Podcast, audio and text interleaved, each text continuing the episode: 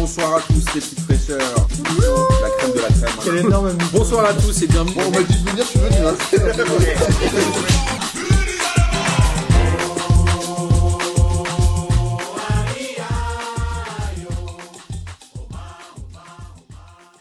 Bonsoir à tous et bienvenue pour cette 31e émission de P2J, de cette incroyable saison 2021-2022. Et avant de vous présenter les gens qui sont avec moi autour de la table, je tenais à vous dire que la semaine prochaine, j'ai décidé de prendre une semaine de vacances avant de changer de boulot. Et j'ai donc délégué la présentation de l'émission de lundi prochain à Lucas Moulox. Je pense que ce son est largement mérité quand on le voit danser sur une piste de danse et notamment danser la salsa avec sa meuf. C'est relativement catastrophique. En tout cas, voilà, moi je suis ravi pour une fois de ne pas présenter P2J et de ne même pas être là. Je ne ferai que la mise en ligne et ça me fait bien plaisir, même si évidemment c'est toujours un plaisir de te voir, euh, Pierrot. Salut, Comment tu vas? Ça va Plaisir partagé, hein, tu sais. Bah j'espère bien, mais je te sens pas très disserte aujourd'hui. T'es es encore déçu de l'Olympique Lyonnais ou pas? Non. Ah, écoute, on a joué des castagnettes toute la rencontre, mais en fait, ça va, c'est passé. On a eu chaud. J'ai l'impression que cette émission va être sous le signe musical. Euh, et là, on a un invité, c'est Julien. Salut Julien, ça va? Salut Martin, ça va et toi? C'est quoi ta deuxième fois chez nous? C'est ma deuxième fois. Exactement. Donc ça t'a pas trop dégoûté? Non, pas du tout, c'était un- une super expérience, donc euh, le retour, me voici.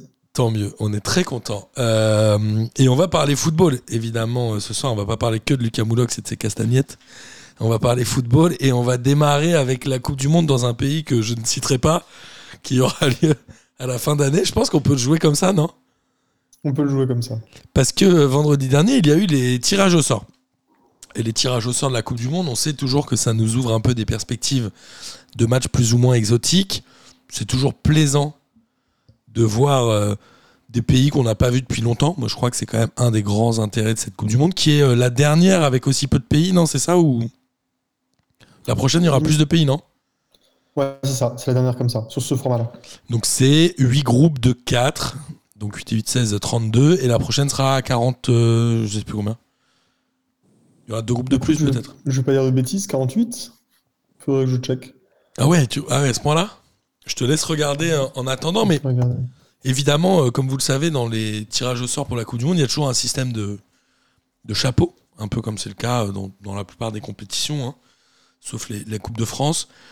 Et nous avons le groupe A avec euh, donc le pays qu'on ne peut pas citer aujourd'hui, ainsi que l'Équateur, le Sénégal et le Pays-Bas. Est-ce que c'est un groupe qui est, euh, selon vous, homogène ou est-ce que vraiment les Pays-Bas et le Sénégal vont euh, sortir du lot? Sachant qu'il faut se méfier du pays qu'on ne peut pas citer, non?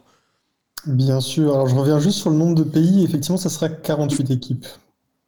Donc on passe de 32 à 48 en 2026, exactement. en toute Exactement. détente. C'est-à-dire qu'on fait fois, euh, fois, fois 1,5. Fois 1,5. C'est mieux que la TVA, ce truc. Euh, vous savez quoi les, les, Ils font quoi? Ils reviennent au, au 174e de finale après les poules, non? Pour n'éliminer Bah, que deux pays. En fait, après la phase de poule, il y aura que deux pays éliminés. Plus de matchs, plus de pubs, plus d'audience, plus de recettes, ça, ça, ça va ensemble. Grande base. Euh, alors, si on revient sur la prochaine Coupe du Monde qui aura lieu, on l'a dit, en décembre, enfin fin novembre, début décembre, le premier groupe, est-ce qu'il est euh, déséquilibré, selon vous? Pierre? Ah oui, je pense que clairement. euh, Après, il y a toujours des surprises, mais pour moi, euh, il est clairement déséquilibré. Ouais, je, pense que clairement, le Sénégal peut tirer son épingle du jeu, mais enfin, c'est surtout euh, les Pays-Bas. Et moi, je j'attends. Enfin, j'attends pas, mais j'ai, j'ai toujours beaucoup de plaisir à les retrouver en fait. Je comprends. Et toi, euh, Julien? Je mettrais quand même une petite pièce sur l'Équateur, la partie euh, Grinta sud-américaine, il faut se méfier. T'es pas à l'abri d'avoir un Pays-Bas-Équateur avec un match nul, le Sénégal qui bafouille aussi. Je me méfierais de l'Équateur. Bon, je vais être obligé de citer le pays parce que sinon je vais pas m'en sortir dans l'émission, mais le Qatar, selon vous, n'a aucune chance de faire quoi que ce soit? Ça dépend si on reprend un format Japon-Corée 2002 où tu peux euh, avantager le pays à, à domicile, mais, euh, mais non, je pense pas que le Qatar euh, pourra jouer les troubles faites. Pierrot, tu tu penses la même chose que Julien? Ça dépend à qui ils ont décidé de donner la nationalité qatarienne. Ok, ok, Pierrot, t'as décidé de dropper les, les- les sujets directs. T'es, t'es dur avec moi, mais ok, je comprends. Mais en tout cas, le Qatar, on l'a vu, il s'était pas trop trop mal euh, tiré de la Copa América où vous avez été invité, c'est ça? Ils avaient pas été ridicules, quoi, non? Dans mes souvenirs. Non, C'était pas non plus un, un grand pays, mais. Non, non, ils ont quelques joueurs, comme, comme le dit Pierrot, ils ont quelques joueurs étrangers. Je pense que ils ont des infrastructures, ils ont des coachs, des staffs aussi qui viennent un peu des quatre coins du monde, donc ça, peut faire quelque chose, mais ça serait une énorme surprise. Je suis assez d'accord. En tout cas, c'est Pays-Bas-Qatar le dernier match et ça, on verra ce que ça donne. Le groupe B, c'est Angleterre, États-Unis, Iran. Donc on aura un remake de États-Unis-Iran de 98, si je dis pas de bêtises. Et euh, le quatrième larron, ce sera euh, le, dernier, le dernier Européen non qualifié. Donc à savoir Pays de Galles, Écosse ou Ukraine, sachant que le match de barrage Écosse-Ukraine se jouera au mois de juin. J'imagine le match contre le Pays de Galles se jouera dans la foulée. De la même manière, c'est une poule qui va sortir 100% européenne, selon vous ou- Je parle pas de l'Iran, hein, qui a priori ne devrait pas sortir du groupe, mais est-ce que les États-Unis, c'est encore ce que ça, ça vaut plus grand-chose, non? Ils ont eu du mal en qualification, c'est quand même le Canada qui a fini premier. Le Canada, c'était pas qualifié depuis 86, non? Ouais, non, je pense que dans ce groupe-là, ça enfin, oui, pour moi, c'est 100% européen. Je Ouais, on peut aller sur du 100% Europe, je pense. Je suis d'accord. Euh, le groupe C, on a Arabie Saoudite, Argentine, Mexique, Pologne. Là, j'ai envie de dire que ça sent bon la Coupe du Monde, ce groupe, non? Ça Genre- va être chouette. Franchement, Arabie Saoudite, Argentine, Mexique, c'est vraiment les pays pour moi un peu symboliques que j'ai vu quasiment à chaque Coupe du Monde et à chaque fois, euh, il s'est passé des choses avec ces pays-là. La Pologne, euh, peut-être, réussira enfin à faire un truc un peu en Coupe du Monde, mais on peut que leur souhaiter. Mais c'est sympa, je trouve. Ce groupe, je l'aime bien. Non? Il y aura des beaux matchs. Il y aura forcément des beaux matchs. Je suis sûr. Et des buts, n'est-ce pas, Pierrot? Ah bah là, enfin, jusqu'à présent, pour moi, les groupes qu'on a énoncés, sauf surprise qui peut arriver dans le foot, on arrive à avoir une idée, alors que là, euh, voilà, la Pologne peut faire quelque chose. Le Mexique et l'Argentine aussi. Ouais, je pense que c'est assez ouvert entre les trois, à mon avis. Le groupe D, c'est le groupe de la France. On l'attendait un peu. La France était tête de série en étant euh, tenant du titre, tenant de la Coupe du Monde. Il y a évidemment, j'ai envie de dire, il fallait s'y attendre, le Danemark. Je pense que la France joue le Danemark à peu près deux Coupes du Monde sur trois en phase de poule. Ça, c'est incroyable. ouais. C'est fou, hein C'est incroyable. Il y a aussi la Tunisie. Et ce sera le vainqueur. Alors là, c'est un peu compliqué, mais globalement, il y a le cinquième de la zone Amérique du Sud, qui est le Pérou, qui jouera un barrage contre le vainqueur de la zone Asie, c'est ça? Enfin, un des, un des pays de la zone Asie, qui sera Émirats Arabes Unis contre Australie. Je dis pas de bêtises, hein. Contre Australie, c'est ça. Non, c'est ça. C'est ça. La France, c'est un groupe facile. euh, Est-ce qu'il y a un groupe piège ou pas, ou pas? Sincèrement, je pense pas. Ok. Ok, donc pour vous, pas de piège. Pierrot, t'es d'accord avec ça? Ah, je- en fait, j'ai bugué, enfin, ça a bugué. Est-ce qu'il y, a- est-ce qu'il y a un piège pour la France? Ah, euh, est-ce qu'il y a un piège pour la France? Ouf. Il y a- En tant que Français, j'ai envie de te dire, euh, on ne sait pas trop. À chaque fois qu'on part confiant, il, se passe quelque chose. Mais d'un autre côté, à chaque fois qu'il y a le Danemark dans notre poule, on a fait quelque chose. Donc, euh, C'est vrai. Sachant que la France, si elle finit première du groupe D, rencontrera le deuxième du groupe C, donc celui qu'on a cité juste avant, à savoir Argentine, Mexique, Pologne, Arabie Saoudite. On pourra avoir un remake France-Argentine, un peu comme il y avait eu à la dernière Coupe du Monde. Et si la France finit deuxième, elle rencontrera le premier de ce même groupe. Donc, on jouera euh, en huitième un pays qui, a priori, sera accessible pour le niveau des joueurs français. On est d'accord, je dis pas de bêtises. Ouais, je nous souhaite de finir premier quand même. Ouais, je suis d'accord. Et l'Argentine aussi, c'est possible. Après, tu tombes contre le Mexique ou la Pologne, c'est pas, c'est pas facile, hein C'est pas, de, c'est pas gagné, mais euh, tu as normalement les armes pour les battre. Oui. Oui. Mais en Coupe du Monde, on connaît, parfois il y a quelques surprises. Il y a toujours un ou deux pays surprises qui vont jusqu'au quart. Alors, parmi les pays africains, Ils sont que trois à aller être en quart de finale, non Si je dis pas de bêtises, c'est Cameroun, Sénégal et Ghana, non? Oui, juste. Jamais une sélection africaine n'est allée en demi-finale. Je vais vérifier parce que là tu me poses une colle. Mais Parce que le, je le crois Ghana, euh, le Ghana contre, euh, contre l'Uruguay, c'était en quart, non? Je vais regarder. Avec euh, Suarez qui était l'instant sum de, de Guillain. Avec la, la, la parade, ouais, c'était un quart de finale avec la parade de Suarez qui prend rouge à la 120e. C'était l'instant sum de Gis qu'on vous invite à aller voir. Après, on a un groupe qui est mine de rien relevé. C'est le groupe E où on a l'Allemagne et l'Espagne déjà. Et le Japon qui, euh, je sais pas si vous vous souvenez, mais moi, la dernière Coupe du Monde, je les avais trouvés excellents et notamment contre les Belges. J'avais trouvé que les Belges étaient un peu passés quand même ric-rac. Euh, et ils rencontreront en dernier, ce sera Nouvelle-Zélande ou, euh, c'est qui le, le barragiste contre la- entre la Nouvelle-Zélande? J'ai oublié. C'est La Corée? Non, Je- c'est pas la Corée. C'est ba- le barrage Océanie, je crois, hein, c'est ça? Euh, Costa Rica, pardon, non? C'est le, le- le vainqueur de la zone Océanie, donc qui est la Nouvelle-Zélande, qui joue un barrage contre le quatrième de la zone euh, Amérique du Nord, je crois, qui est le Costa Rica. Si je dis pas de bêtises. Donc Allemagne. Espagne, Japon, Costa Rica, ça pourrait être assez fou. Un autre groupe qui... Pareil, Ouais, comme le, groupe, comme le groupe C, un des buts du spectacle, je pense que ça va, ça va être sympa. Je suis bien d'accord avec toi. Et il y a un groupe pour moi où je trouve que ça va être très dur de définir un ordre de, de classement. C'est euh, Belgique, Canada, Croatie, Maroc, qui à mon sens euh, sent le groupe un peu piège. Soit la Croatie. Tout est possible. Ouais, alors le- la Belgique logiquement est au-dessus puisque ça fait 10 ans qu'ils sont premiers au classement Coca-Cola sans avoir gagné une seule compétition. J'en place une pour mon ami Simon, euh, le Belge, qui m'envoie des mails de temps en temps. On l'embrasse évidemment fort. C'est important d'être premier au classement Coca-Cola. C'est quand même un, un palmarès, non? T'es d'accord avec moi, Ça- Julien? Ça compte. ça compte, tout compte quand on est belge. Euh, et, et du coup, euh, Croatie, Maroc, Canada, euh, je pense que ça peut se valoir. Les Croates, je sais pas trop s'ils ont réussi à renouveler leur, euh, leur génération, mais on l'a vu lors des dernières euh, Ligues des Nations, c'était un peu compliqué, moi j'ai trouvé pour les Croates. Même s'ils gardent des super joueurs, évidemment. Ils gardent des bons joueurs. Je pense qu'ils ont, ils ont l'expérience maintenant des, des compétitions européennes et mondiales. Donc, il faut forcément compter dessus.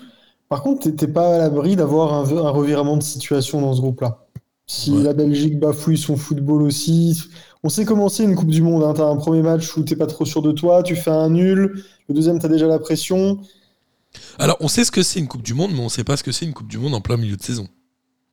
Aussi. Et ça, ça peut peut-être créer des surprises. Après, il y a ça aussi. Les... Enfin, il y aura moins de préparation euh, pour euh, bah, du coup les Européens. Enfin, ouais. Ouais, c'est sûr. Du C'est coup, sûr. ça risque de.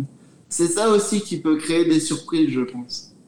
Est-ce que. Non, mais ça se bazarde pas. De toute façon, une Coupe du Monde, ça, personne va la bazarder. Non. Donc, euh, il y aura un moment où je pense qu'il y a peut-être des clubs en début de championnat qui vont laisser passer des points parce que les mecs n'auront pas envie euh, de trop se donner avant la Coupe du Monde, etc. Parce que c'est quand même une compétition qui est hyper importante. Et dans les Coupes du Monde, il y a toujours un groupe de la mort. Selon moi, c'est ce groupe G avec Brésil, Cameroun, Serbie, Suisse, où le Brésil est censé être au-dessus, je pense. Mais il démarre contre la Serbie qui va mettre des coups. Est-ce que ce groupe est ouvert? Julien? Comme le groupe F, je pense que tout est, tout est possible aussi. La Suisse peut faire quelque chose de chouette. Le Cameroun aussi va être attendu, comme, comme tous les pays africains au, au départ. Non, ça va, ça va être super. Je Et pense qu'on a, on a des beaux groupes comme le F, le G, même le H, on va en parler tout à l'heure, Ouais. mais c'est des groupes qui sont ultra ouverts, il y aura forcément du spectacle. Moi, je pense que la Serbie, elle va être chiante à jouer, non, Pierrot? Oui, ben, en fait, euh, je pense que, comme tu l'as dit, ce genre de nation, ils sont connus pour euh, avoir un football euh, Rugueux. assez tranché, rugueux et dur sur l'homme. Euh, donc, euh, ouais, je pense qu'ils vont être très pénibles, euh, moi, à jouer. Je suis d'accord. faire mal. Et on a le dernier groupe qui est Corée du Sud, Ghana, Portugal, Uruguay, qui peut être euh, le groupe des 0-0, non? Cette fois, le Portugal pourra pas finir troisième et se qualifier. Faudrait peut-être prévenir euh, Miguel que potentiellement. J'ai discuté avec Miguel, il m'a dit, parce qu'on sait, hein, il y a eu toute l'histoire des barrages. Alors non pas que les Portugais ont eu une histoire en barrage, mais on promettait une finale contre l'Italie qui n'a pas eu lieu parce que l'Italie a été éliminée contre Mhm. la Macédoine. Ouais. Mi- Miguel m'a dit, après l'élimination de l'Italie, m'a dit Je suis presque déçu qu'on participe à cette Coupe du Monde. J'aurais aimé qu'on se qualifie pas pour ne pas avoir à ne pas la, à la regarder. Enfin, vous m'avez compris. C'était pas très clair ce que j'ai dit. Mais, enfin, si, vous avez compris, Ouais, le, vous avez compris la, la- analyse. Je sais pas, moi, je, on en a parlé hein, déjà dans P2J de cette euh, Coupe du Monde. Je sais pas si vous avez vu, il y a une histoire qui est sortie sur euh, Michel Platini là aujourd'hui, non? Ah, je suis pas au courant de celle-là. Ils auraient retrouvé euh, des trucs chez lui, non? J'ai rêvé.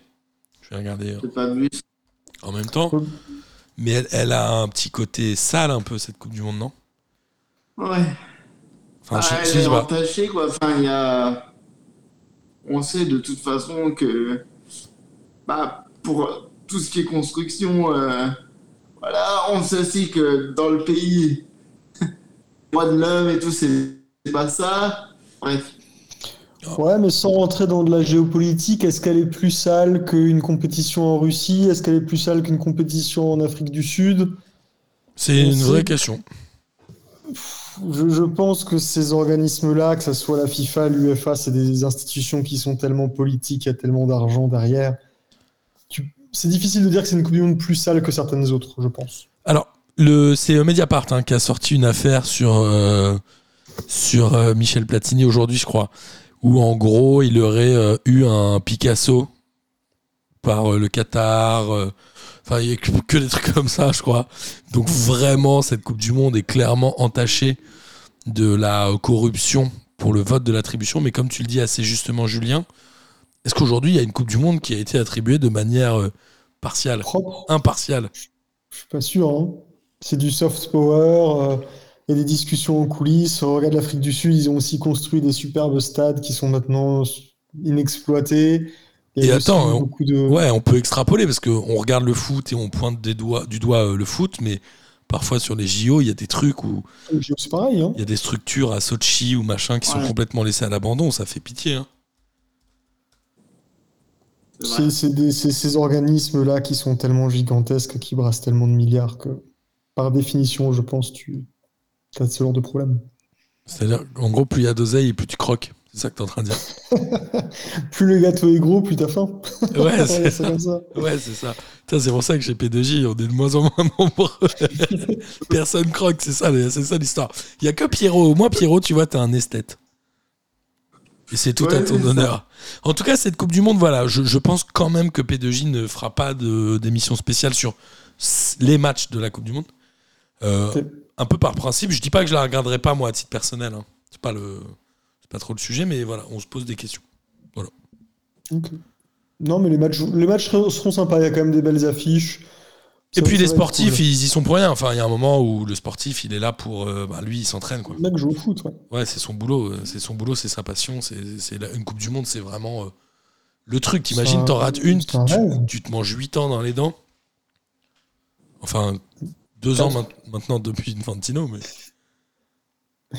Non, c'est sûr que quand tu vois tous les reportages sur ces types-là, ils disent tous que c'est un rêve de gosse de la jouer. Donc, euh, et comme les athlètes euh, rêvent d'aller au JO, Ouais, forcément les mecs vont jouer à fond. Alors, les athlètes rêvent d'aller au JO, rêvent de jouer à la Coupe du Monde, mais tous ne rêvent pas de jouer en Ligue 1. Et il est temps de parler de la Ligue 1, messieurs, parce que c'est quand même ça qui nous anime chez P2J. Et on va démarrer avec un match de haut de tableau qui était euh, Nice-Rennes. Alors, Nice restait, enfin Rennes restait sur une super série, euh, vraiment très très bonne. Nice était un peu plus en dents de scie, mais là avait l'avantage de recevoir Rennes. Et finalement, on est arrivé sur un match de parité qui est presque défavorable à Rennes vu la physionomie du match ou pas, euh, Pierrot? Bah, c'est vrai que ah, Terrier, encore une fois, il a hum, surnagé, mais a priori, euh, je pense que euh, s'il est. euh, je pense que les Rennais, ils auraient sans doute mérité euh, mieux. Tu penses pareil, Julien? Je suis un peu mitigé. Je pense que chaque, chaque équipe a eu sa période. Je pense que Nice fait une très bonne période. Tu as, un très bon bloc qui est très compact. Je trouve que, que Rosario fait un super travail au milieu en première mi-temps. Il gère super bien Rennes. Ouais. Après, en deuxième période, effectivement, quand, quand Rennes revient dans le jeu, ils finissent super bien les 20 dernières minutes et peut-être effectivement qu'ils méritent plus. T'as le poteau de la board aussi, je crois, en début de première mi-temps. Ouais. Mais pour moi, chacune des équipes a eu sa, sa période. Et c'est assez euh, logique par rapport à, euh, les aux performances de ces deux équipes tout au long du championnat ou pas? Moi, il y en a un que je trouve qu'on voit un peu moins, c'est Guiri quand même, non? Où je suis tout seul. Là, il a joué avec les trois pour une fois devant. Ça n'a pas dû arriver souvent avec Delors, Goldberg, Dolberg et Guiri, non Et 4, parce qu'il y avait Et tu et Kluivert Kluivert, aussi. T'as raison, Cloy verte. Mais Kluivert, plus euh, Kefren Turam aussi au milieu, qui est quand même assez porté vers l'avant. Donc Ni- Nice a joué toutes ses cartes offensives euh, dans le 11 titulaire. a pas eu de- énormément d'occasions ni énormément le ballon pendant ce match-là quand même, non Il a de tête, parce que j'ai vu le match de tête, il a une super occasion tout de suite en première période. La balle flirte avec la lucarne. Après, effectivement, il est peut-être euh, un peu moins visible, mais ça reste un joueur, dès qu'il a le ballon, c'est dangereux. Ouais, c'est un bon joueur. Et c'est euh, une des pépites du centre de formation lyonnaise qui est partie, euh, Pierrot, parmi d'autres ou pas? Euh, ah, Guéry Ouais. Bah ouais, ouais. Moi, je. Faut dire qu'il s'est gravement blessé l'année où il aurait pu euh, éclore. Il s'est fait les croisés. Mais un peu comme euh, Ca- Cacré, non Il s'est fait quoi, Cacré, là? Alors, j'ai vu qu'il allait être absent deux mois, effectivement, Il s'est fait opérer, je crois. je crois. Et ouais. euh, Ok. Euh, mais pour revenir à Guéry, c'est vrai que en fait c'est le joueur que euh, on a beaucoup attendu, on a beaucoup spéculé sur lui sans jamais rien voir du moins à Lyon. Et là on voit que effectivement il, avait bien plus que du potentiel parce que pour moi il est en train de trouver vraiment quelque chose, même si là on le voit un peu moins peut-être, mais quoi qu'il en soit. ça reste quand même un excellent joueur. Moi, je trouve que c'est un très bon joueur, Guiri, mais euh, j'ai le sentiment qu'on s'excite un peu beaucoup sur lui. C'est-à-dire que pour l'instant, il a mis euh, genre 20 buts en Ligue 1, je crois, ou 20, 22, un truc comme ça. Il en a mis 12 l'année dernière, là, il en à 10. C'est pas non plus le, le top player qui te fera gagner des matchs ou qui fera que tu te qualifieras en Ligue des Champions. Non, Enfin, est-ce qu'il n'y a pas un côté, on en fait trop sur Guiri? Il y a un côté, on en fait, on en fait quand même beaucoup ces dernières années, surtout jeunes joueurs qui commencent à marquer des buts. Enfin, on, on pourrait parler euh, de la même façon de Fèvre qui est après transféré à Lyon. Tu vois, est-ce que Fèvre a plus démontré que, que Goury Euh, Pas sûr non plus. Tout, tout ça pour dire que c'est un, un mec, c'est sa deuxième ou sa troisième saison où il est vraiment titulaire en Ligue 1. Ouais. Peut-être qu'il faut, peut-être qu'il faut être un peu raisonnable, laisser à ces mecs-là 4, 5, 6 ans avant d'être à maturité et éclore. C'est peut-être juste pas un vrai buteur, c'est aussi un ailier, non? Plus. Peut-être qu'il a rempli ce boulot de buteur un peu l'année dernière euh, par défaut, mais euh, est-ce que c'est vraiment son rôle de marquer des buts? Je trouve que c'est un super contre-attaquant. Ouais. J'adore le voir partir en contre-attaque et, et provoquer. Très bon dribbleur et effectivement, comme tu as dit, il, il sait aussi marquer des buts. Maintenant, peut-être qu'il peut pas non plus être au four et au moulin. Je, je reste quand même. C'est quand même bien d'avoir un joueur comme ça dans ton équipe. C'est polyvalent. Tu peux, il peut dépanner. Je suis même quasiment sûr qu'il peut jouer en 10 le jour où tu as envie d'avoir quelqu'un dans l'axe. C'est c'est quand même chouette. Et côté René, est-ce qu'on est sur un vrai coup d'arrêt ou est-ce que ça reste une bonne performance pour toi, Pierrot? De prendre un point à Nice, pas mal quand même. Ouais, c'est pas mal. Mais euh, c'est peut-être sur ces matchs-là euh, qu'on voit que à Rennes, euh, il leur manque un step en fait. Qui est quoi Qui est psychologique selon toi? Ouais, voilà, il manque quelque chose pour passer le palier du dessus. Mais euh, bon, euh, après, je pense que euh, c'est un projet en, qui va se construire sur du long terme. Moi, je pense que là, ils sont partis, s'il n'y a pas d'embrouille, pour faire de belles choses pendant plusieurs années. Après, En gardant Genesio leur- ou c'est pas forcément une condition pour toi? Je... en fait, je pense que Genesio, il fait clairement partie de... Du projet? Enfin, il, y- est pour beaucoup dans, dans, dans la réussite de ce collectif. Mais euh, bah, pour moi, c'est avant tout une, un groupe qui s'est formé. Un vrai groupe. Après, c'est pas parce que tu enlèves une pièce dans un groupe, en l'occurrence Genesio. En fait, ça dépend euh, de la solidité, solidité du groupe, en fait. Euh, si le groupe est assez euh, homogène, s'entend bien, ils survivront euh, au passage de plusieurs entraîneurs. Il a l'air. Mais- Ce groupe-là, il a l'air plus solide euh, que les groupes des années précédentes, moi je trouve. ouais. Non, je- Julien, je sais pas ce que t'en penses. Non, c'est un super groupe. Je trouve que c'est, ils ont quasiment tous les postes qui sont doublés avec euh, presque la même qualité, j'ai envie de dire, entre le titulaire et le remplaçant, ce qui est quand même déjà pas mal. Une mentalité qui a l'air cool. Une mentalité qui a l'air cool, ça, ouais, ils, ils- enfin, tu sens de la solidarité sur le terrain. Je pense que, comme le disait Pierrot, Genesio est quand même pour beaucoup.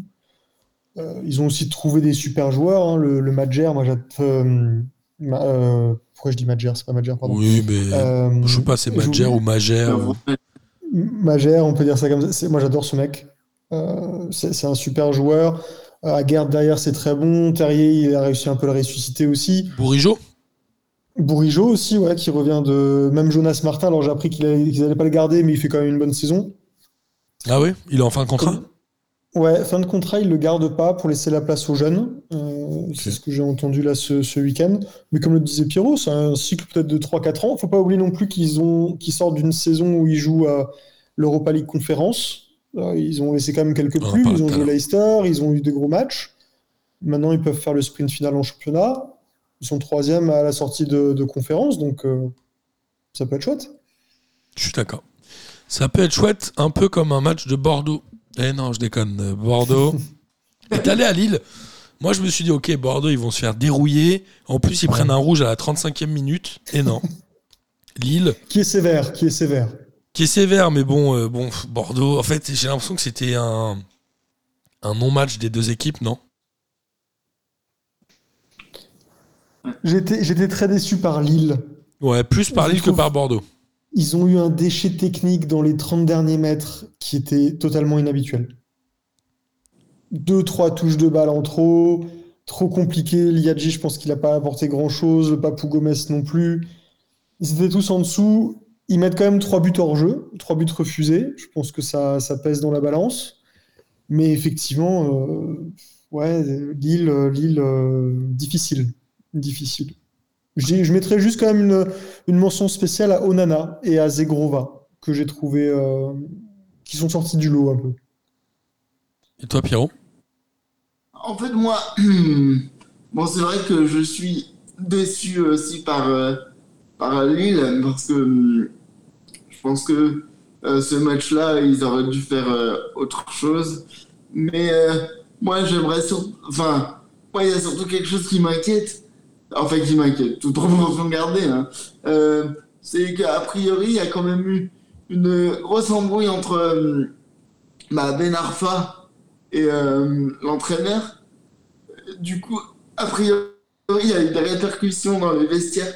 Donc après, à voir si ça va pas définitivement euh, casser un truc côté Lillois pour la suite, en fait.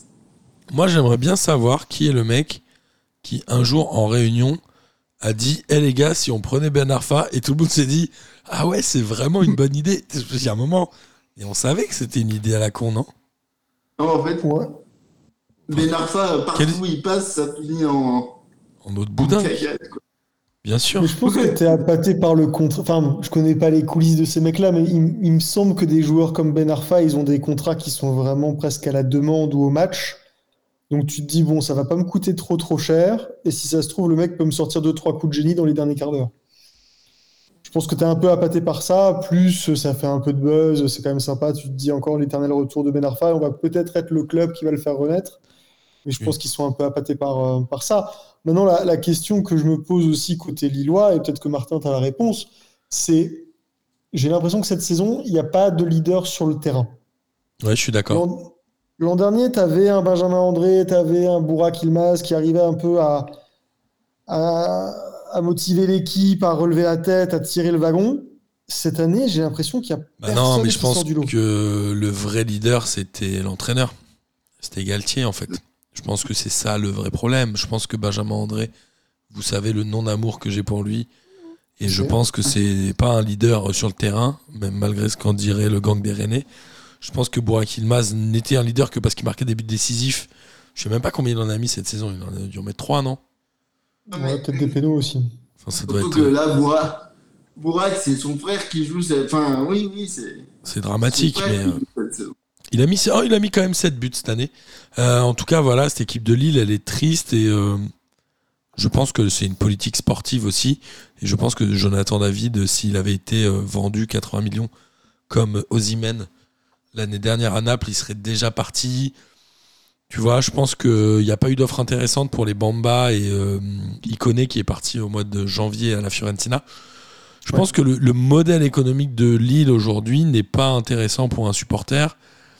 J'ai presque envie de dire que le titre de l'année dernière leur a fait du mal. Parce qu'on les a vus comme des concurrents réels du PSG, alors que c'était pas forcément le cas. Je pense qu'ils ont été portés par l'entraîneur et à l'époque, je pense qu'ils étaient sur la dynamique aussi d'un Nicolas Pepe qui venait de partir, donc qui n'a pas été champion évidemment avec Lille. Mais je pense que c'était un peu un feu de paille. Il y a eu un. Ouais, je pense qu'il y a eu un, un bon alignement des planètes qui fait qu'on les a vus plus beaux qu'ils n'étaient. Voilà.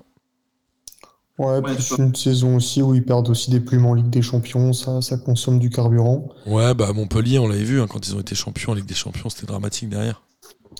Mais ce match-là, l'an dernier, ils le perdent jamais. Enfin, ils le perdent. Ils, ils font jamais Puis match ils gagnent nul contre 3-0. Bordeaux. Voilà, c'est tout. Ouais, je suis d'accord. Euh, on va avancer, les gars, parce que ça fait une demi-heure et il y a un autre match de haut de tableau, c'est Strasbourg-Lens. Et Strasbourg continue sa bonne euh, période, puisque Strasbourg a battu Lens 1-0. Alors, certes, sur un but sur penalty de Ludovic Ajorc, mais ça fait du bien. Je crois que sur les 5 ou 6 derniers matchs, ils avaient- ils en avaient gagné qu'un seul. Là, ils ont été euh, bien. Je pense que c'était le match à gagner à ce moment-là de la saison pour revenir sur le trio de tête. On rappelle qu'ils ont aujourd'hui le même nombre de points que Nice, ce qui est étonnant. hein. On se dit, mince, comment c'est possible? Mais c'était vraiment le match à gagner. Pour moi, c'est une super affaire côté Strasbourg. Franchement. Je suis, d'accord avec toi. Maintenant, pour, revenir sur le match que j'ai regardé, je pense que ça pouvait aller dans les deux directions. Talence qui loupe une énorme occasion à la 50e. Je suis d'accord. ouais. euh, qui est énorme. Je pense que si celle-là, ils la mettent, le match n'est pas la même. Euh, pour être supporter de Strasbourg, hein, je viens de Strasbourg, je pense que on doit tuer le match beaucoup plus rapidement. Euh, Gamero fait un très très bon match hein, dans le jeu, mais, mais son penalty doit le mettre à 2-0. On- Il y a un 0 au moment du péno, il le rate, hein, c'est ça? C'est ça, c'est ça. Et, et j'ai remarqué avec Strasbourg qu'on a du, on marque des buts, on a une des meilleures équipes attaque pardon d'Europe, mais par contre on a du mal à tuer les matchs. Ouais, c'est vrai. On, on a besoin de beaucoup d'occasions pour mettre des buts, et je pense que pour viser un podium, il faut être beaucoup plus réaliste. Et avant de laisser la parole à Pierrot, si tu es supporter de Strasbourg, qu'est-ce que tu. Enfin, est-ce que tu penses que Strasbourg peut euh, accrocher les trois premières places? Non, ça va être compliqué. Bah, quand tu regardes le calendrier, on reçoit Lyon, on Dès va la à semaine Troyes prochaine. qui défend chèrement sa peau. Ensuite, tu as Rennes, Lille, Paris, Brest qui jouera aussi euh, sa peau, Clermont qui jouera sa peau, et on finit à Marseille pour potentiellement finir sur le podium. Donc c'est un calendrier qui est ultra compliqué. Ouais. Ouais, mais en même temps, si tu gagnes les matchs décisifs, tu, tu passes dans le podium. Tu vois ce que je veux dire? Au moins, tu peux pas te cacher. Non. Et t'es pas euh, dépendant du, du travail des autres. Après, euh, Pierrot, je sais pas ce que tu as pensé de ce match, mais comme le disait très justement Julien, il est quand même assez équilibré d'un point de vue euh, possession, occasion, etc. Mais on a senti quand même un peu une classe d'écart, enfin une classe d'écart, un, niveau de finition d'écart entre les deux qui fait que Strasbourg a gagné ce match. Et finalement, c'est presque logique au vu de la saison. Ouais, ouais, c'est sûr. Mais quoi qu'il en soit, de toute façon, je pense que. Bah, peu importe. Je pense que la saison de Strasbourg, elle est déjà réussie, en fait. Pour moi. Est-ce qu'elle est réussie? Enfin, Ouais, alors je suis d'accord avec toi, c'est-à-dire qu'à un moment, si tu dis Strasbourg finira à 7ème ou 6ème, les mecs auraient signé, mais aujourd'hui, s'ils accrochent pas euh, l'Europe, par exemple, est-ce que c'est pas une saison euh, ratée? Le problème, c'est que si tu n'accroches pas l'Europe, euh, potentiellement, tu auras plus de joueurs sur le départ, et il y en a un paquet quand même qui sont des, des- des bonnes recrues à faire en. Europe. hein. Donc, euh, la question, elle va être plus sur le modèle, je pense, économique de Strasbourg. Tu te dis, bon, si j'accroche la troisième, la quatrième, je peux garder des mecs. Ouais. Euh, si je finis septième, euh, je vais devoir renouveler mon, mon effectif. C'est un peu, euh, c'est un peu dommage. Et pour revenir sur le match, effectivement, tu dis il y a une classe d'écart, mais je, je suis un peu déçu côté Lens. Alors, je ne sais pas s'il était blessé ou pas de ne pas avoir vu Sotoka dans le 11 de départ, parce que je reste persuadé qu'il aurait fait du bien sur ce match-là pour Lens. Ok. Versus euh, Ganago et Kalimwendo qui ont plus ou moins le même profil. Je pense que Sotoka, quand tu joues une défense à 3 à Strasbourg, il est emmerdant. Il est emmerdant. Il va te traîner entre les trois centraux. Il, c'est un peu que c'est- il est pas aussi bon qu'Ayork, je pense pas, mais c'est c'est des joueurs chiants. Un Sotoka pendant 90 minutes, c'est chiant. Ouais, je suis d'accord. Je suis d'accord. Et euh, qu'est-ce que t'en penses, toi, Pierrot? Après, moi, je pense que sur ce match-là, euh, c'est- ça s'est aussi beaucoup joué euh, bah, sur une affaire euh, de, de penalty. À savoir que pour moi, le, le, le premier euh, penalty est beaucoup moins évident que le deuxième. Ouais. Voire inexistant. Mais après, quoi qu'il en soit, euh, je pense que quand même, euh, Strasbourg, on- comme tu l'as dit, a eu sur ce match-là une classe d'écart, et qu'à contrario, Lens euh, euh, est sur euh, bah, la pente qui est vraiment descendante. Ça fait plusieurs matchs déjà qu'on le dit plus ou moins, mais enfin voilà. Pour moi, c'est deux équipes qui sont euh, qui se croisent en fait. Il y en a une qui monte et l'autre qui est plus Ouais. sur la, la phase descendante. C'est juste. Et Sotoka était, était suspendu, ce qui explique peut-être son, son absence. On peut peut-être ouvrir une parenthèse sur les pénalties, mais effectivement, le premier pénalty est sifflé pour Strasbourg sur un tacle. Je crois que c'est Frankowski qui tacle. Ouais. Il touche le ballon de la main, mais bon, le mec tacle. on sait que c'est pas évident de contrôler. On en parlera peut-être après, mais il y a un énorme penalty pour, euh, je pense, pour Angers contre Lyon. La faute de Gusto, elle est énorme. T'as même pas de VAR Ah. qui intervient. Totalement d'accord. Tu, tu te demandes comment c'est possible en fait. Et c'est quasiment tous les week-ends comme ça. Ouais, après, euh, le, le VAR euh, résout pas tout. euh, mais bon, c'est toujours le débat. Est-ce que t'es anti-VAR, toi, Julien? Non, je suis pas, je suis pas anti-VAR. Que Pierrot l'est, je crois. Enfin, les Ouais, devenus, oui. les devenus. Non, mais après, un- je pense que c'est un bon outil, mais tu peux avoir le meilleur outil du monde si tu l'utilises pas de manière euh, partiale, homogène, etc. À quoi, à quoi ça te sert? J'ai lu le, le livre qui est assez intéressant de Philippe Doucet sur la palette. Ouais. Il parle longuement du, du VAR et il dit qu'effectivement, peut-être que ça a été mal, euh, mal géré en termes de conduite du changement avec les arbitres, etc. Peut-être, mais c'est c'est dommage. de- En fait, c'est chaque week-end, tu vois des contrastes qui sont assez importants. Voilà. Oui, et tout le monde a dit ça va régler tous les problèmes. Donc les gens ils ont dit ah il reste un problème, donc le VAR c'est de la merde. C'est un peu ça. Enfin, je- je- j'en rajoute des caisses évidemment, mais il y a eu un peu comme ça. le- On s'est dit le VAR va tout résoudre et non évidemment, parce qu'il y a de l'interprétation, parce qu'il y a plein de choses. Ouais. On parlait euh, des clubs qui étaient à des moments un peu charnières euh, du championnat. On a parlé notamment de Strasbourg qui a gagné peut-être un match hyper pertinent. Il y avait Saint-Etienne. Alors Saint-Etienne, on l'a dit, ils ont eu euh, une très belle période qui fait qu'ils sont un peu sortis de la dernière place, mais aujourd'hui ils ont du mal à s'extirper entièrement de la zone rouge. Ils sont aujourd'hui barragistes. Ils ont perdu 4 buts à 2 contre Marseille à domicile. C'est presque normal compte tenu de, de la qualité des deux effectifs. Mais en même temps, on se dit presque que c'est une défaite qui va faire mal aux Stéphanois, non, Julien? Ils reçoivent Lorient au prochain match en plus. Je, je suis pas sûr. Je, je pense qu'ils ont la capacité de, de rebondir. Tu te dis, écoute, on, on prend 4-2 contre le deuxième. Ok, on passe à autre chose. À la limite, le championnat, est-ce qu'il va se jouer là pour eux? Enfin, le maintien, je, je suis pas sûr. Je pense qu'ils peuvent rebondir. Ce qui est juste dommage, c'est qu'ils font une, ils font une bonne première mi-temps. Ouais. Et t'as l'impression que c'est un peu, c'est le profil des trois derniers barragistes. C'est, il suffit qu'il y ait un grain de sable dans un grain de sable, pardon, dans l'engrenage et tout, et tout part en sucette d'un coup. Ouais, c'est ça, c'est qu'il n'y a pas de stabilité. Mais c'est là où moi je trouve ça inquiétant et je trouve qu'ils ont du mal à sortir de manière durable des trois dernières places. Qu'ils ont fait, on le rappelle, match nul la semaine dernière contre 3 dans un match qui était un peu un match euh, où il y a peut-être, enfin il y a deux journées, je sais plus, qui était un peu un match euh, de concurrent direct. Ils reçoivent Lorient, non, ils vont à Lorient la semaine prochaine. Ils vont à Lorient. Franchement, s'ils perdent le match contre Lorient, euh, ça va être compliqué pour eux d'un point de vue psychologique, je parle. De ne pas finir barragiste. Attention, hein. je pense pas qu'ils finiront aux deux dernières places. Parce que pour moi, Metz et Bordeaux aujourd'hui sont dans une dynamique tellement dégueulasse que ce sera Et difficile plus- de et faire en moins. plus, mais... Metz-Bordeaux la semaine prochaine. Et en plus, t'as un Ouais, c'est- Metz-Bordeaux qui sent le 0-0 à plein nez. Franchement, je ne joue pas. Et en plus, il, il passe à 13h à la télé. Meilleur moyen de digérer, tu vois, et de s'endormir. Ah, c'est la sieste, c'est la sieste euh, assurée. Dans la sieste.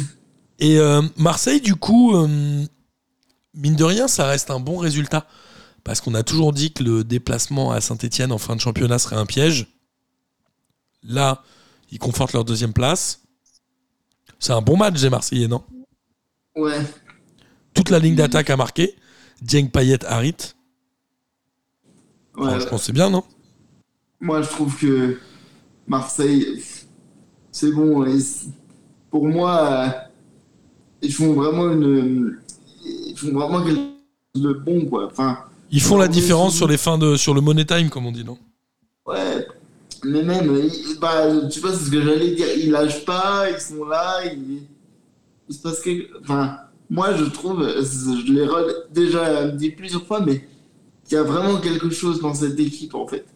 Euh, pour moi, même si les systèmes de Sampaoli peuvent paraître parfois un peu bizarres, il amène vraiment cette folie et c'est, je sais pas, a- enfin oui, moi je les trouve, je trouve que Marseille cette saison, ils sont, euh, non, enfin depuis que hum, Sampaoli est arrivé, globalement, mais il y a vraiment une transformation qui s'est opérée en fait. Tu trouves Pour toi moi. aussi, Julien? Ouais, et puis surtout, je trouve qu'il gère bien l'effectif. Enfin, on connaît pas les coulisses, bien sûr, mais il arrive à, gérer son vestiaire dans un club qui est quand même reconnu et reconnu pour être compliqué. T'as l'impression que le mec arrive à souder les joueurs, à, à souder son groupe, et puis ça, ça joue. Franchement, ils ont eu 20 minutes où ils ont étouffé Saint-Etienne, c'était impressionnant. Les mecs n'arrivaient plus du tout à sortir la balle, c'était sauf qui peut.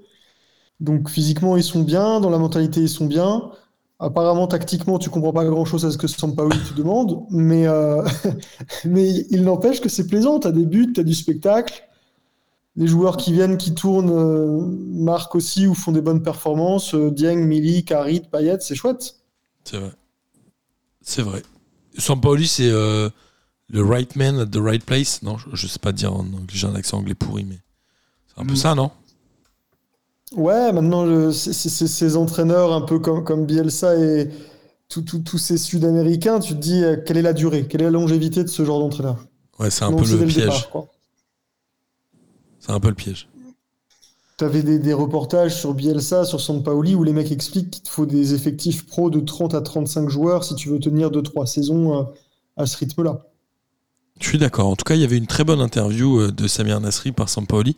Je crois qu'ils se sont croisés à Séville, c'est ça, non? Quand il était entraîneur ça, de ouais. Séville. Et c'était très sympa. Je vous invite évidemment à le revoir. On parlait tout à l'heure du bas de classement et on a parlé de Metz. Metz a réussi à perdre, j'ai envie de dire, contre Monaco. J'ai presque envie de dire que c'est un exploit de perdre contre Monaco. Tellement le Monaco euh, est peu sexy. Je, je vais, je vais me mouiller, je vais le dire. Mais Metz, c'est tellement pas que. pff, C'est un peu pourri. Est-ce que ce match. Moi, j'ai pas retenu grand chose de ce match-là, je vous avoue.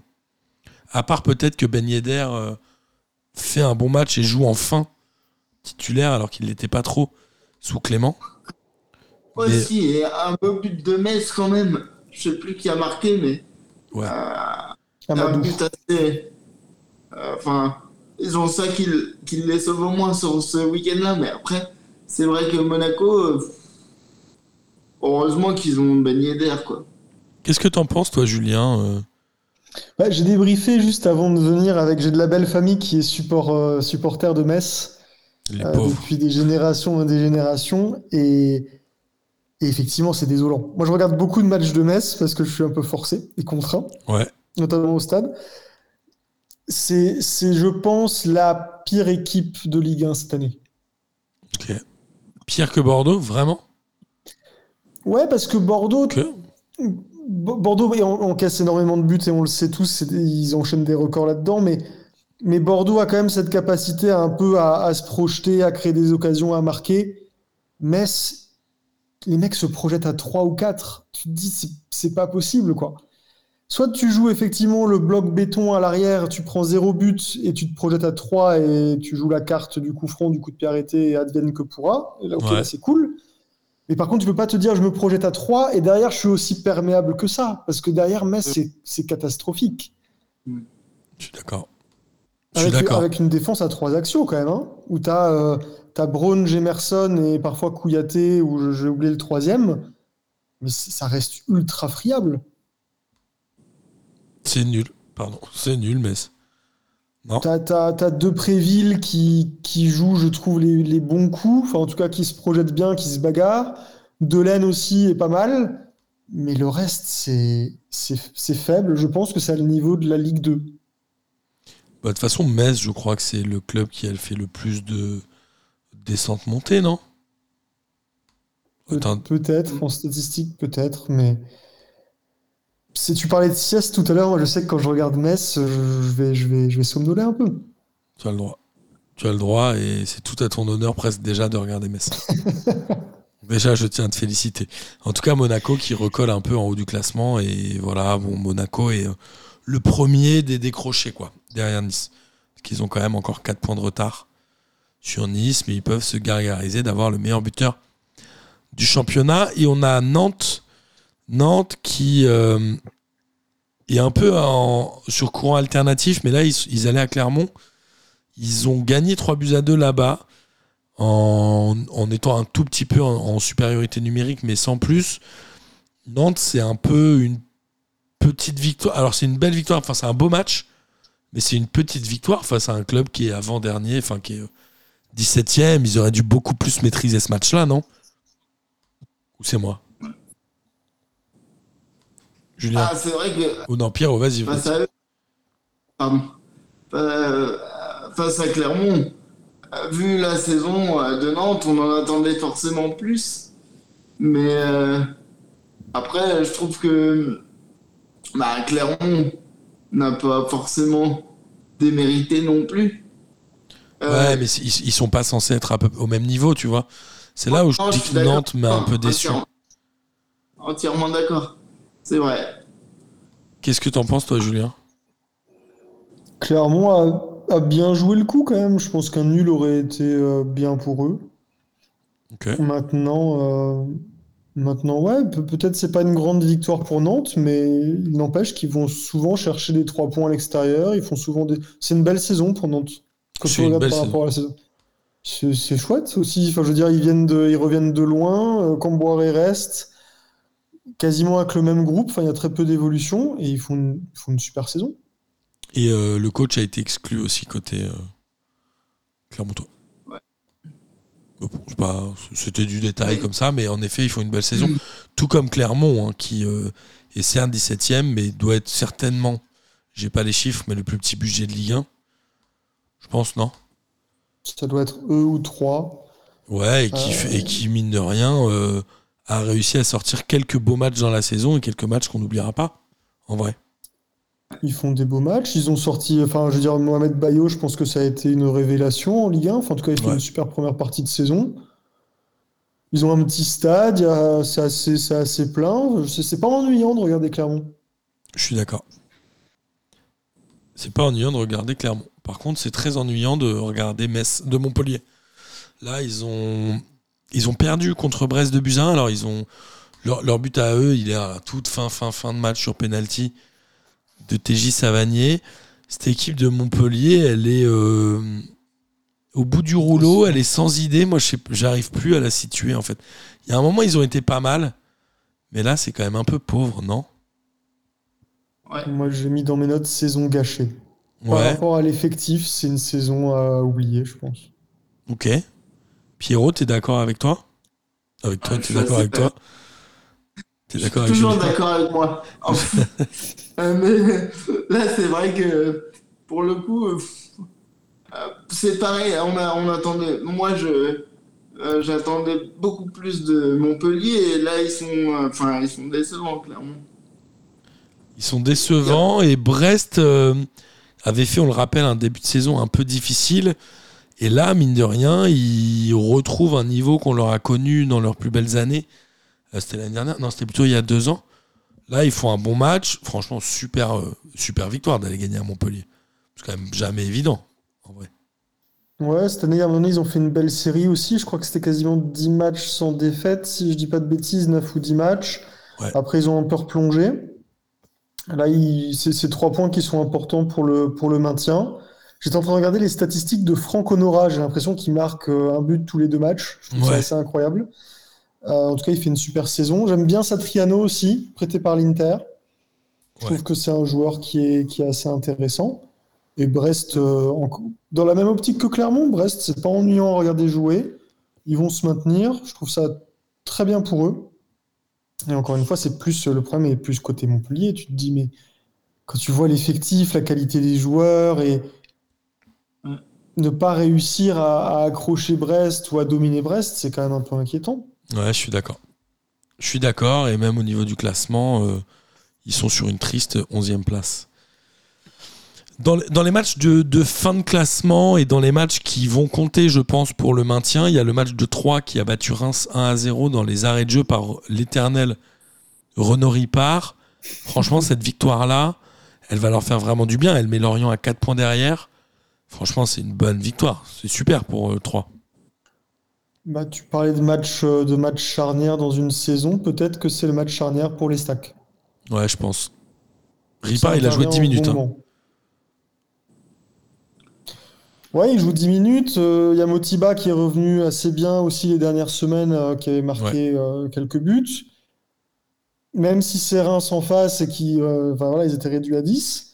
Mais c'est une victoire qui intervient au meilleur moment pour Reims. Euh, Attends, il y a, y quand même des pardon. clubs de fin de tableau qui, même à 11 contre 10, n'arrivent pas à gagner. Là, ils ont certes galéré en le faisant dans les dernières minutes, mais vraiment, ça va leur faire du bien. Je regardais les stats, mais t'es quasiment à 60% de possession, une vingtaine de tirs. En même temps, t'as as Bordeaux qui fait nul, Metz qui perd, euh, c'est super. Saint-Etienne qui perd. Saint-Étienne qui perd, Lorient qui perd, Clermont qui perd. C'est la bonne opération de la semaine. Ouais. Ouais, les planètes sont alignées. Exactement. Et étrangement, euh, Angers a perdu. Non, Angers, je pense que sur les 10 dernières journées, ils ont fait une victoire et 9 défaites. Et ils ont perdu contre l'ogre lyonnais, n'est-ce pas, Pierrot? Ah, Ah, ouais. qu'est-ce que tu peux nous dire sur ce match? Pardon? Qu'est-ce que tu peux nous dire sur ce match? Ah bah comme je l'ai dit, euh, j'avais la tremblote jusque jusqu'à la fin. Euh, parce que je pense que bah, on, a, on a revu un très bon euh, Dembélé pour moi. Qui a mis un doublé. Euh, ouais voilà, qui a mis un bon doublé. Après c'est vrai que on, en, en termes de solidité, Lyon n'y est pas du tout.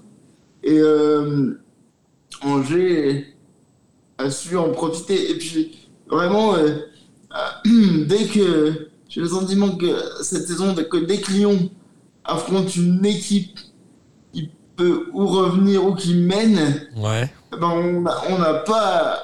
Pour moi, il y a, ce match, c'est l'exemple type que le problème, il n'est il est pas physique, mais que la mentalité de l'équipe n'y est pas, en fait.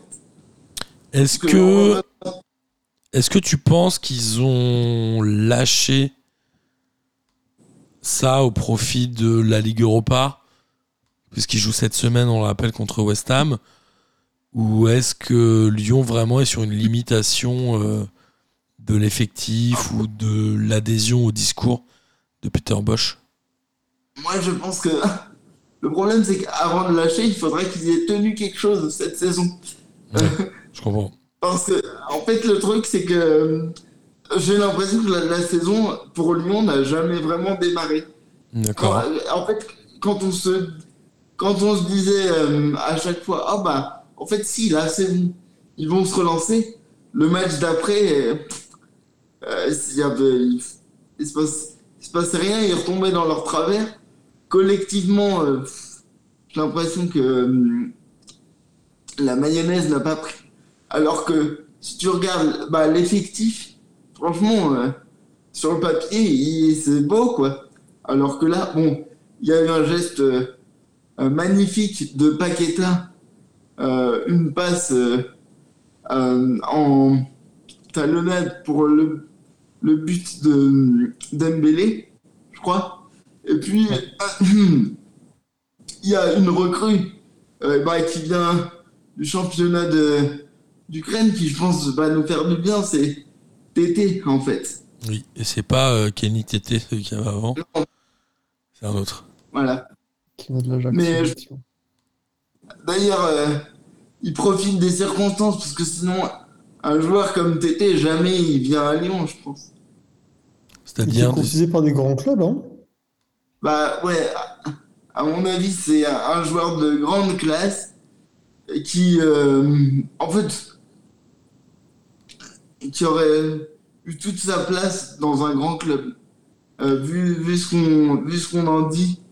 Euh, après, je, honnêtement, j'ai pas vu grand chose de lui, mais vu ce qu'on entend sur ce joueur, a priori, Lyon a vraiment eu le nez euh, de le recruter à ce moment-là, en fait.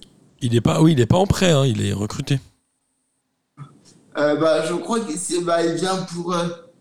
bah, j'ai, entendu six mois, moi, mais je. Ah d'accord, donc il serait plutôt en prêt quand même. Il vient du Shakhtar Donetsk, hein, c'est ça? Ouais. Écoute, Ouais, on- fait trois mois qu'il jouait pas, il, fait, il marque un superbe but. Ouais. Sur son Ouais, et- deuxième ballon, je crois, enroulé pied gauche, euh, petit filet, euh, super propre. on a hâte de voir ce que ça va donner. Il, a touché que trois ballons parce qu'il est rentré vachement tard, mais. euh, Ouais, il a joué un quart d'heure. À peu près. Et euh, bah Angers, Angers, j'ai l'impression que c'est un peu le, le, le dé- pff, la fin depuis longtemps. Ils sont aujourd'hui à 32 points. Ils ont cette chance-là que les autres derrière soient très mauvais. Mais Angers est très mauvais. Euh, et on va finir avec le dernier match de la journée. Mais, C'est le. mais Martin, je, trouve qu'ils n'ont pas démérité contre Lyon. Ok. Peut-être. J'avoue, j'ai pas vu tout le match. Mais. euh, n'étaient pas ridicules.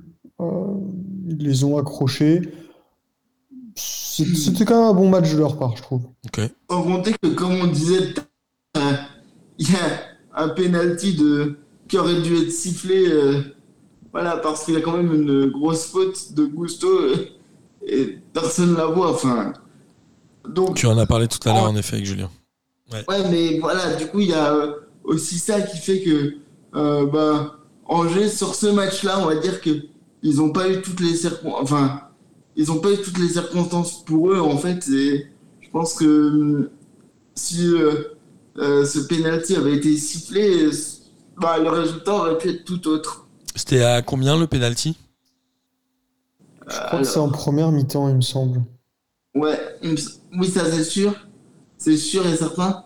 Mais Je pense qu'il prend rouge. En vrai, si tu siffles ce penalty, je pense que Gusto prend rouge et là, c'est plus du tout le même match. Ouais, quoi, là, a un- ça change la physionomie du match. Enfin bon, bref. Il y a un 0 pour Lyon, non? Ou même pas, il y a 0-0 peut-être? Non, je crois que Lyon gagne. Je crois que c'est à 1-0, effectivement. Mais, mais je pense que Lyon se fait réduire à 10 et ça, ça change la physionomie du match. Mais euh, voilà, on ne peut pas revenir sur, sur tout, mais effectivement, Angers pas si mal que ça. Je leur, je leur souhaite de, de re- de remonter un peu la pente en fin de saison. quand même. A priori, ils sont pas encore trop en danger pour la relégation, mais il reste, on le rappelle, 8 journées de championnat. Par contre, c'est Lorient qui euh, potentiellement va euh, Mhm. serrer un peu les dents euh, et, et les fesses jusqu'à la fin de saison. Ils étaient au Parc des Princes, ils ont pris 5-1. J'ai envie de dire que c'est pas illogique d'en prendre autant contre le PSG. Ils ont un peu cru au retour des vestiaires en revenant à 2-1, mais bon, le PSG a déroulé avec un énorme Kylian Mbappé encore, non? Il a été incroyable, Julien, non? Il est, il est, il est au-dessus, il est au-dessus du lot. Je pense qu'on on en parle beaucoup maintenant depuis des mois et des mois. Quand Paris appuie sur la- l'accélérateur, euh, t'as très peu de clubs ou t'as pas de club en Ligue 1 qui peut, qui peut résister. Euh, et Lorient en a fait les frais ce, ce dimanche. Maintenant, pour eux, le, le maintien ne se cherchera pas au parc, ça c'est sûr et certain. Non, c'est clair. Mais, euh, mais, mais oui, Pa- Paris a décidé un peu de, de se faire plaisir en fin de saison et c'est un résultat euh, ouais, logique avec des beaux buts, des belles actions. C'est une petite erreur défensive quand même, histoire de, de rappeler Ouais. à tout le monde que c'est la marque de fabrique de la maison. C'est quoi, une sinon, espèce euh, de, de, de casse-dalle d'Akimi pour Marquinhos, c'est ça, une passe hyper appuyée? Ouais, qui est en- vraiment entre, entre Marquinhos et le gardien, enfin dans la zone où il faut pas. Passe ratée. Et, t'as- et voilà, le bon, ça nous a permis de voir la, la vitesse de pointe de Terem Moffi qui va super vite. Et bon, voilà.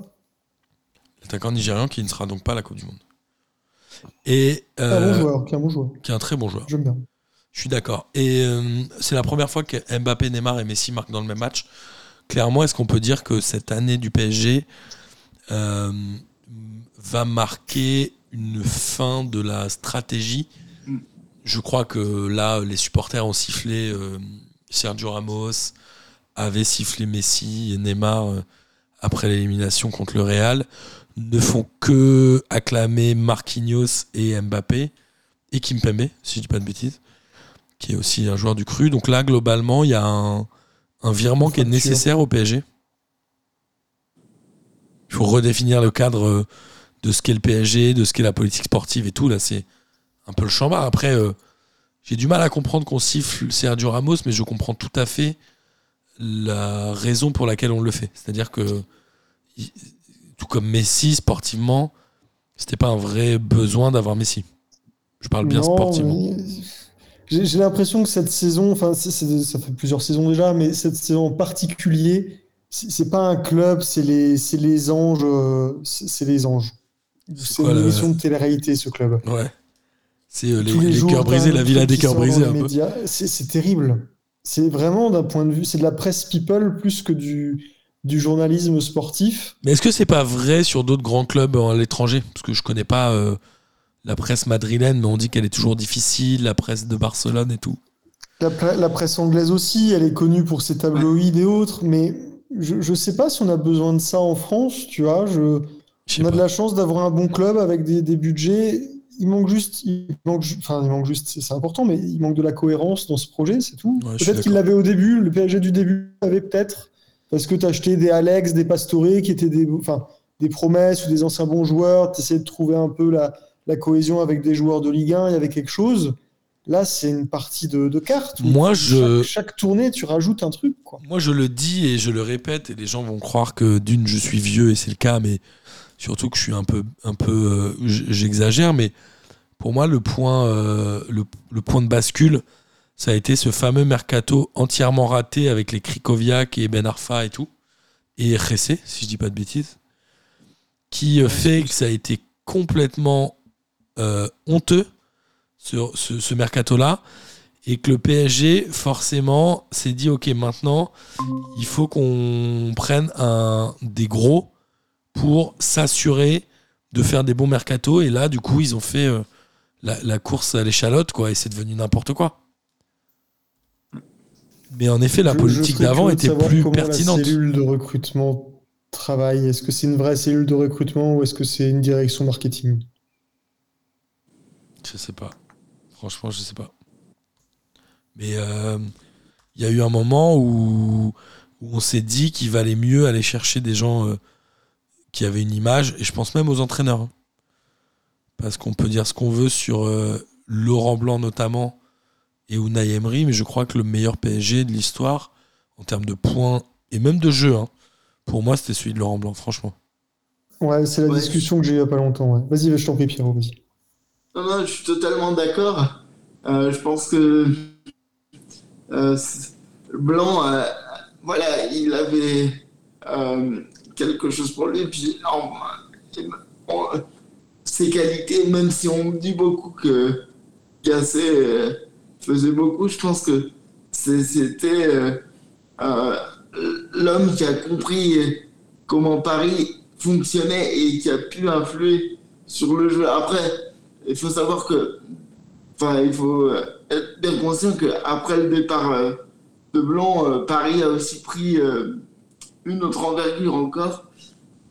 Mais quoi qu'il en soit, euh, je trouve que, hum, bah, on, on entend toujours les mêmes choses sur Paris et je pense que euh, euh, là, ce qui fait la différence sur ce match-là, euh, c'est que bah, on a l'impression que la ligne d'attaque, notamment, avait vraiment décidé de, de rouler sur l'adversaire l'orienté, en fait. Si avaient. Enfin, je pense que c'est ce que les, les supporters attendent depuis le début, en fait. Je suis d'accord. Est-ce que vous voulez que je vous cite les joueurs transférés achetés par le PSG dans l'intersaison, enfin en- avant la saison Vas-y. 2016-2017 Vas-y. Alors nous avons, c'est pour moi le point Godwin. Alors je sais que j'utilise mal ce truc-là, mais c'est le point Godwin du PSG. Nous avons Jessé Rodriguez, 25 millions d'euros. Gonzalo Guedes, 30 millions d'euros. Draxler, 42 millions d'euros. Giovanni Lo Celso, 10 millions d'euros. Thomas Meunier, 7 millions. Krikoviak, 27 millions.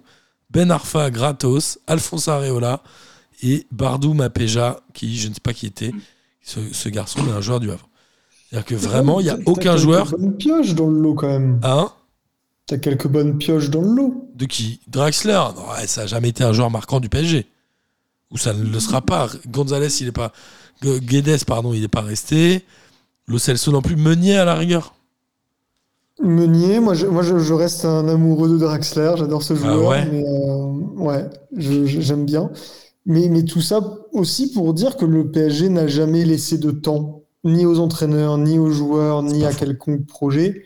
Et, et je, je pense que le foot, enfin, même si c'est pas la tendance actuelle, mais dans le football, tu as besoin de temps, tout simplement. C'est pas du tout la tendance actuelle. Je crois que la durée de vie moyenne d'un Non. entraîneur, c'est genre 14 mois ou autre comme ça. Non, et le, le problème aussi, c'est que quand tu as un vestiaire qui est constitué d'un d'un Guedes, euh, allez, on va prendre des joueurs actuels, d'un Paredes ou d'un Gay, je pense que ça va. Mais quand, on- quand tu commences à empiler des stars, ton vestiaire, il devient ingérable. Bah, L'année d'après, ils ont acheté Neymar et Mbappé pour compenser. Comment tu veux gérer des vestiaires pareils? Je suis d'accord. C'est ça. C'est un peu compliqué. Ou alors, il faut être vraiment Zinedine Zidane, quoi. Genre, t'es meilleur que Ouais. tous les joueurs qu'il y a dans le vestiaire. Ouais, mais tu as peut-être un coach Bien sûr. qui peut, qui peut avoir T'as ça, Guardiola. deux ou trois. Guardiola, Simeone, Zidane, c'est à peu près tout, je pense. Klopp, allez, Et Klopp, ouais, je suis d'accord. C'est tout. peut-être compter, peut-être compter. Non, Conte, ça part en couille. T'as entendu les. C'est qui C'est Nasri qui a raconté ça sur Canal là.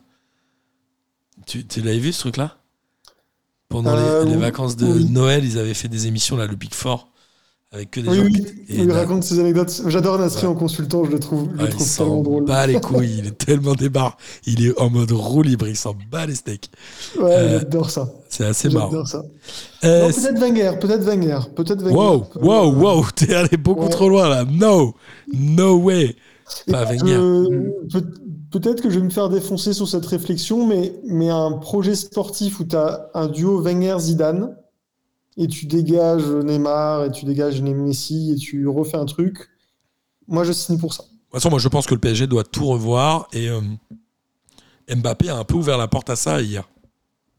En disant euh, Ouais. ça bouge, reste open. Euh, moi je pense que globalement il y a beaucoup, beaucoup, beaucoup de gens, que ce soit sur le terrain ou même en dehors, qui doivent dégager du PSG pour que le PSG puisse être à nouveau un club. Mais je pense que le PSG va remanger son pain noir en Coupe d'Europe pendant quelques années avant d'avoir quelque chose de structuré, je pense. Moi, je pense que. En fait, ils, doivent, ils doivent clairement repartir sur, euh, sur des jeunes. D'ailleurs, euh, pour moi, déjà, le fait d'enlever leur, euh, leur équipe euh, réserve, c'est aussi une erreur majeure pour Oui. moi. C'est vrai. Personne fait ça. Enfin, Si le PSG. Ouais, et ils avaient des bons jeunes aussi, hein, quand tu vois tous les Ouais. jeunes qui sont passés par le centre et qui sont partis après aux quatre coins d'Europe. Bah, il connaît Nkunku, Diaby, euh, il y en a, il y en a plein d'autres encore. Coman, euh, Coman, tout à fait. comment il s'appelle, Soumaré qui est maintenant à Leicester. Enfin, t'en as un paquet, hein. Ouais, il y en a beaucoup. Bon, après, le bassin, euh, enfin, l'île de France est le deuxième fournisseur de joueurs au monde, je crois, après euh, Rio. Comme ça, enfin, après euh, Rio et sa banlieue, si je dis pas de bêtises. Ouais, mais comment t'expliques alors qu'après, au niveau, au niveau professionnel, ce vivier n'existe plus, enfin, ne, pas- ne soit pas représenté. On va Oui. dire ça comme ça. Il existe, mais il n'est pas au PSG en tout cas. Voilà. Et il y a aussi Mike Mm. Maignan, évidemment, qu'on a oublié. Donc, c'est. Ouais, Ouais, le PSG, dommage. mais le PSG fait fausse route, je pense. Et il a fallu se prendre une euh, énième claque en Ligue des Champions pour peut-être que là, les gens soient dit Ok, là, on, on est peut-être en train de faire une connerie. Plus, j'a- j'ajoute une dernière pièce dans cette machine, mais avec aussi le non-respect de certains anciens cadres comme des, des Cavani, des Silva ou autres. Ouais, qui, c'est- euh, Normalement, c'est des mecs qui sont censés rester dans l'institution. Et qui, a, qui ont montré qu'ils avaient encore le niveau, surtout. Oui. c'est ça. Euh, c'est euh, semaine de Coupe d'Europe, donc on en parlera lundi, mais est-ce qu'on croit au club français euh, contre West Ham pour Lyon et contre le PAOK pour Marseille rapidement? On y croit? Oh, Marse- Marseille, oui. Lyon, j'ai des doutes. Ok. J'allais Parce que dire ouais. exactement la même chose. Parfait. Parce que euh, West Ham euh, est bon. Bah tiens, c'est une bonne transition pour le championnat anglais. Le championnat anglais, euh, il y a eu une surprise, c'est la branlée qu'a pris Chelsea à domicile contre Brentford. C'est étonnant quand même, non? Pas de carton rouge? Rien, il s'est passé quoi? C'est étonnant, mais ça arrive de temps en temps en Angleterre. hein. Tu peux avoir des petites surprises comme ça, des City, des Liverpool, des Chelsea qui prennent une branlée ou qui font une contre-performance. Manque de peau, c'est tombé sur Chelsea ce week-end, je pense. Brentford, ils sont 14e quand même. Mais ils sont en forme depuis le retour de Christian Eriksen notamment. En tout cas, le haut de classement, bah, c'est euh, le mano à mano entre Liverpool et Manchester City qui ont euh, tous les deux 73 points pour City et 72 pour Liverpool. Et je crois que la prochaine journée de championnat, ils se rencontrent. Ils se rencontrent à la prochaine journée. Dimanche prochain. Sachant que les deux auront joué en Ligue des Champions. Donc, a priori, ils partent quand même à armes égales. Ça va être un beau spectacle. Juste après la sieste du FC Metz. Je- ouais, mais par contre, il va falloir que tu te réveilles. Et c'est ça qui est pas forcément le plus évident, non? C'est vrai. Parce qu'il faut y aller pour se réveiller. Euh, Qu'est-ce qu'on a d'autre comme résultat un peu intéressant Euh, Non, bah c'est tout. Arsenal, il joue ce soir contre Crystal Palace. Et West Ham, hein, euh, Pierrot, les... ceux qui ont éliminé le FC Séville, ce qui n'était pas une petite performance selon moi, ils ont gagné 2-1 à Everton. Et ils sont donc aujourd'hui sixième du championnat anglais. Donc globalement une équipe qui est euh, du niveau de l'Olympique lyonnais quand même. N'est-ce pas? On a perdu Pierrot. On a peut-être perdu Pierrot d'ailleurs, non? Non, t'es là. Ah, ça y est, je suis revenu. Allez, vas-y, on t'écoute. Euh, T'es pas obligé. hein. attends. Euh, faut- Je disais quoi? J'avoue que ça a, ça a coupé du Je coup. disais que West Ham était euh, une équipe au niveau de l'Olympique lyonnais et que ça allait être en tout cas un bon match ou en tout cas un match ouvert. C'est toujours bien de voir des matchs contre des clubs anglais en, Ligue- en Coupe d'Europe, je trouve ça cool. En Après, Espagne, moi, dès ouais, l'instant- dès l'instant où c'est un club anglais, je crains un peu. je suis d'accord, mais c'est toujours des beaux matchs. En Espagne, le Real a battu euh, le Celta Vigo 2 buts à 1 avec un doublé de Benzema, mais un doublé sur penalty. Euh, mais le Real reste premier avec quand même euh, 12 points d'avance sur le FC Barcelone qui, euh, en battant Séville et l'Atlético, en battant Alaves 4 buts à 1, tout le monde est revenu euh, au même niveau. C'est simple, Barça, Atlético et Séville, ils ont tous 30, 57 points, pardon, mais le Barça a un match en moins. En tout cas, c'est le Barça et l'Atlético qui sont sur une pente complètement ascendante. Le FC Séville a pris que 1, a pris que 4-3 points. Enfin, n'a fait qu'une victoire, pardon, sur les 5 derniers matchs. Désolé, je vais y arriver. C'est la fin de l'émission. Le Barça, ils sont étonnants, non? Ils reviennent bien quand même, Julien. Ouais, est-ce que bah, la patte Xavi peut-être, hein, tout Sûrement. simplement. Sûrement. Et enfin, euh, c'est la seule chose. Et le, et le bon recrutement, enfin le bon Ferran recrutement. Torres, tout ça, ouais. Ouais, le, du, du sang frais, c'est, je suis content pour eux. Je suis d'accord. Et Aubameyang euh, est assez étonnant. Aussi Ouais, parce que Dembélé ressuscite, enfin c'est, c'est presque la cour des miracles, hein, cette deuxième partie de saison. elle est belle. C'est ça. Elle est belle et euh, en tout cas, il y a certainement un très bon boulot fait de la part de Xavi. En Italie, un moment, on s'est dit mince, est-ce que la Juve va pouvoir recoller euh, aux équipes de tête? Et non, ils ont perdu 1-0 contre l'Inter Milan. Donc là, l'Italie peut-être va être euh, quand même un peu décrochée. Je crois, non? Il y a des chances. La, la Juve, elles vont, on va, elles vont plus être champions. Voire, ils pourraient rater la Ligue des Champions. Ah non, c'est les quatre premiers en Italie. C'est ça. hein? Euh, les trois ou les quatre, bonne question. Ça doit être 4, je pense. À mon avis, il y a très peu de chances qu'ils ratent la Ligue des Champions.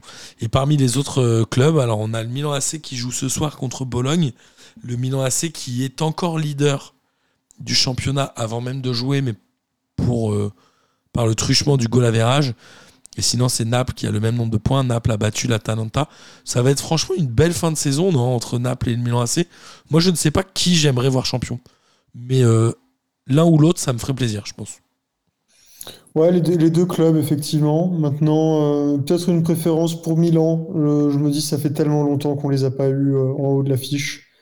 C'est vrai. Ce serait une belle revanche. La dernière fois qu'ils ont été champions d'Italie, c'était il y a 11 ans, c'était en 2011. C'est énorme. Mais Naples, ça doit être plus encore. Naples, la dernière fois qu'ils ont été champions d'Italie, c'est en 2020. Ah non, la Coupe d'Italie. Champion d'Italie 90. Comme, euh, oui, bah, comme euh, Liverpool à l'époque, je me souviens, on en avait parlé. En fait, les deux, les deux clubs, moi, ça me ferait plaisir. Pas toi, Pierrot? Ah, moi, j'ai quand même une petite préférence pour Milan, mais ouais, là, c'est vrai que ça, ça va changer de, de ce qu'on avait l'habitude de voir, mais c'est vraiment pas mal. Je suis d'accord. Ça fait un- il y, a un, il y avait un beau championnat, une belle saison, donc euh, moi, je suis content. On est tous contents et on va suivre un peu l'Italie redevient hype. Ça faisait longtemps que l'Italie n'était pas hype. Euh, en tout cas, il y a un championnat qui, pour moi, n'a jamais été et ne sera jamais hype. C'est l'Allemagne. Euh, pour la simple et bonne raison que le Bayern en est à son 154e titre consécutif. Le Bayern a battu Fribourg 4 buts à 1. Et non, Lewandowski n'a pas marqué alors qu'il jouait. Je ne sais pas que je. Waouh, c'est une information qui est difficile. Vrai. Mais il est sorti à l'heure de jeu. Ça peut paraître surprenant. Ouais, classique, hein, un duo Bayern-Dortmund aux deux premières places. euh, derrière, tu retrouves des habituels, hein, Leverkusen, Leipzig, ce genre de choses. Ouais, Dortmund qui a pris une belle branlée à domicile contre Leipzig quand même en en prenant 4. C'est vrai, 4-1, ouais. Et un but encore de Christopher Nkunku qui reste un très bon joueur. Et Haaland aussi a joué. Euh, Haaland, Haaland, est-ce que c'est pas lui le finalement le grand perdant de cette saison par rapport à Mbappé? On annonçait un duo, là Mbappé il l'a largement dépassé, non? Clairement, et puis je pense que, je leur dis, hein, mais depuis sa blessure à la hanche, c'est plus le même pour moi. Il va aller où? On, on en parle d'où Haaland? Euh, Tu sais toi, Julien? Un moment donné, il y avait Paris, hein, il y avait l'intérêt de Paris pour Haaland. Ok. Il avait entendu un peu en Espagne aussi, il me semble. Il parlait au Real Madrid. Alors, est-ce que ça. euh, est-ce que la- l'arrivée de l'un. Enfin, je vais, je vais essayer d'être euh, clair dans ce que je dis. Est-ce que si Haaland annonce qu'il a signé au Real Madrid, ça fait en sorte que Mbappé n'ira pas? Ou est-ce que pour vous, ça n'a rien à voir? Là, on rentre peut-être dans des considérations qui sont plus de l'ordre peut-être de l'extra sportif que du sportif, où le mec se dit bon, si vous signez Haaland, qu'est-ce que... Enfin, ouais, peut-être. C'est, c'est possible. Après, tu peux aussi le prendre dans l'autre sens et se dire que les mecs ont des égos qui sont tellement, tellement importants que ça va peut-être plus encore le motiver à aller au Real s'ils peuvent aligner les billets pour, euh, pour montrer à tout le monde que dans la même équipe, ils peuvent mettre Haaland sur le banc et Benzema. Je sais pas. Mais attends, mais, mais Mbappé et Mbappé et Haaland, ils pourraient jouer ensemble, non? C'est une, c'est une très bonne question. Ouais, mais en fait, moi, je pense que bah, dans le football actuel, euh, on- je pense qu'il pourrait sans doute euh, avoir la volonté, notamment pour les dirigeants madrilènes, de les faire jouer tous, en- tous les deux ensemble. Mais je trouve que pour la, la beauté et l'esprit magique du football, si tant est qu'il en reste encore un peu, Ouais. euh, ça serait bien que les deux soient dans bah, deux clubs différents, histoire de faire une, un, revival, un revival de Messi, euh, Ronaldo euh, 2.0. Mais pas forcément dans le même championnat, par contre. Bah, non, mais cette idée de concurrence à distance, ils ont à peu près le même âge, enfin voilà. Euh, une espèce de compétition qui pourrait s'installer entre les deux, je trouve ça sympa. Alors que s'ils sont dans le même club, bon, euh, ouais, ouais. Ouais, c'est boring. Il y aurait un peu moins de saveur, mais après, Autant regarder Voilà. un match du Bayern de Munich, quoi. Ouais. Ouais, et puis tactiquement, ça reste quand même une équation assez compliquée, je pense. Ouais, je suis d'accord. Je suis d'accord. Il y a un, euh, c'est peut-être souhaitable euh, pour personne. Ok. Bon, bah écoutez, euh, c'était cool cette émission. J'étais content de la faire avec vous. Merci les gars. Merci à toi, Martin.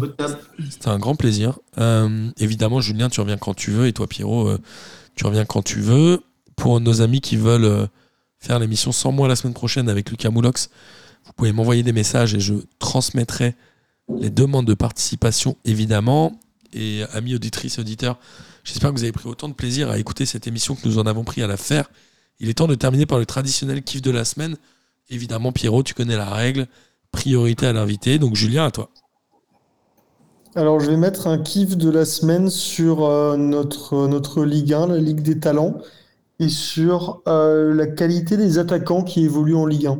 J'ai regardé pas mal de matchs ce week-end, et je trouve qu'on a de, de très bons attaquants avec de très bons mouvements, de très bons déplacements, de très bonnes finitions.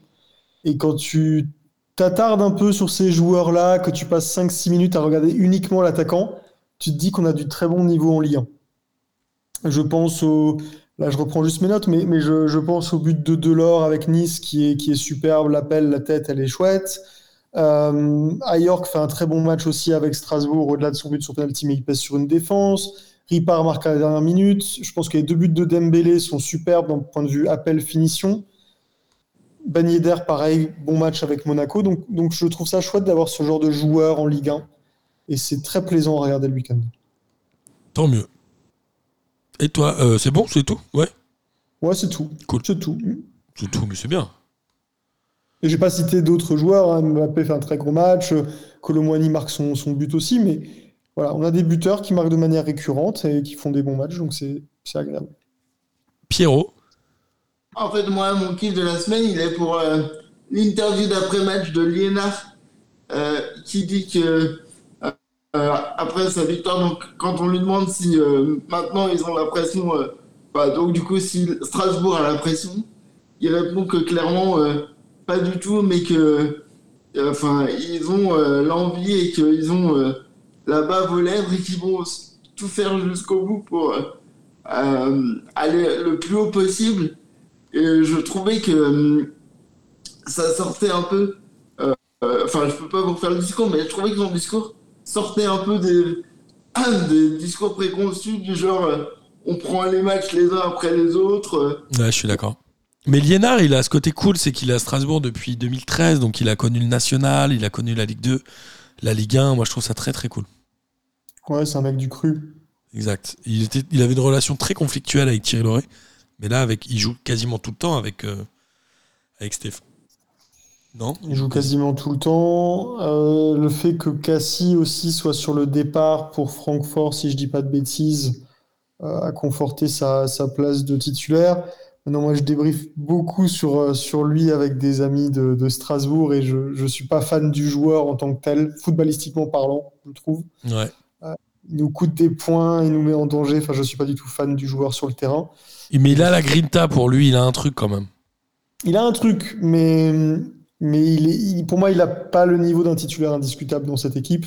Et je suis très content que Thomas Delaine vienne l'an prochain pour prendre ce, potentiellement ce couloir Il vient d'où déjà, Thomas Delaine? Metz. Ah oui, c'est ça. T'es vraiment content qu'il y ait un joueur de Metz qui vienne chez toi Non, vanne. L'an dernier, l'an dernier, on a pris Diallo. Cette année, on prend Delaine. de, de l'aine qui du coup a, a les nerfs en plate. T'as dit quoi? De l'aine qui du coup a les nerfs en plate. Oh non, Pierrot, non, ça c'est une blague digne de Gis, elle est non, elle est non validée celle-là. Euh, et ben moi, mon kiff de la semaine, c'est évidemment de continuer à faire ces émissions avec vous, de voir que même quand je suis pas là, il y a des amis comme Lucas Moulox qui sont prêts à reprendre le flambeau. Et évidemment, c'est le retour de la Ligue des questions au comptoir Malzerbe euh, en vrai dans 10 jours. Pierrot, on viendra te faire une Ligue des questions juste pour toi à Lyon, c'est promis. Euh, Avec plaisir. et je ne vous dis pas à la semaine prochaine pour ma part, mais je vous dis évidemment à la semaine prochaine sur les ondes de P2J, ça vous va? Ça joue. Ciao. Salut les amis, à plus Merci Martin. Salut, merci à tous. Merci, ciao. Allez. Salut les fraîcheurs, bravo P2J, vive la Ligue 1. Bonsoir à tous les petites fraîcheurs. La crème de la crème. Quel énorme Bonsoir à tous et bienvenue. Bon, on m'a dit de venir, je suis venu. Hein.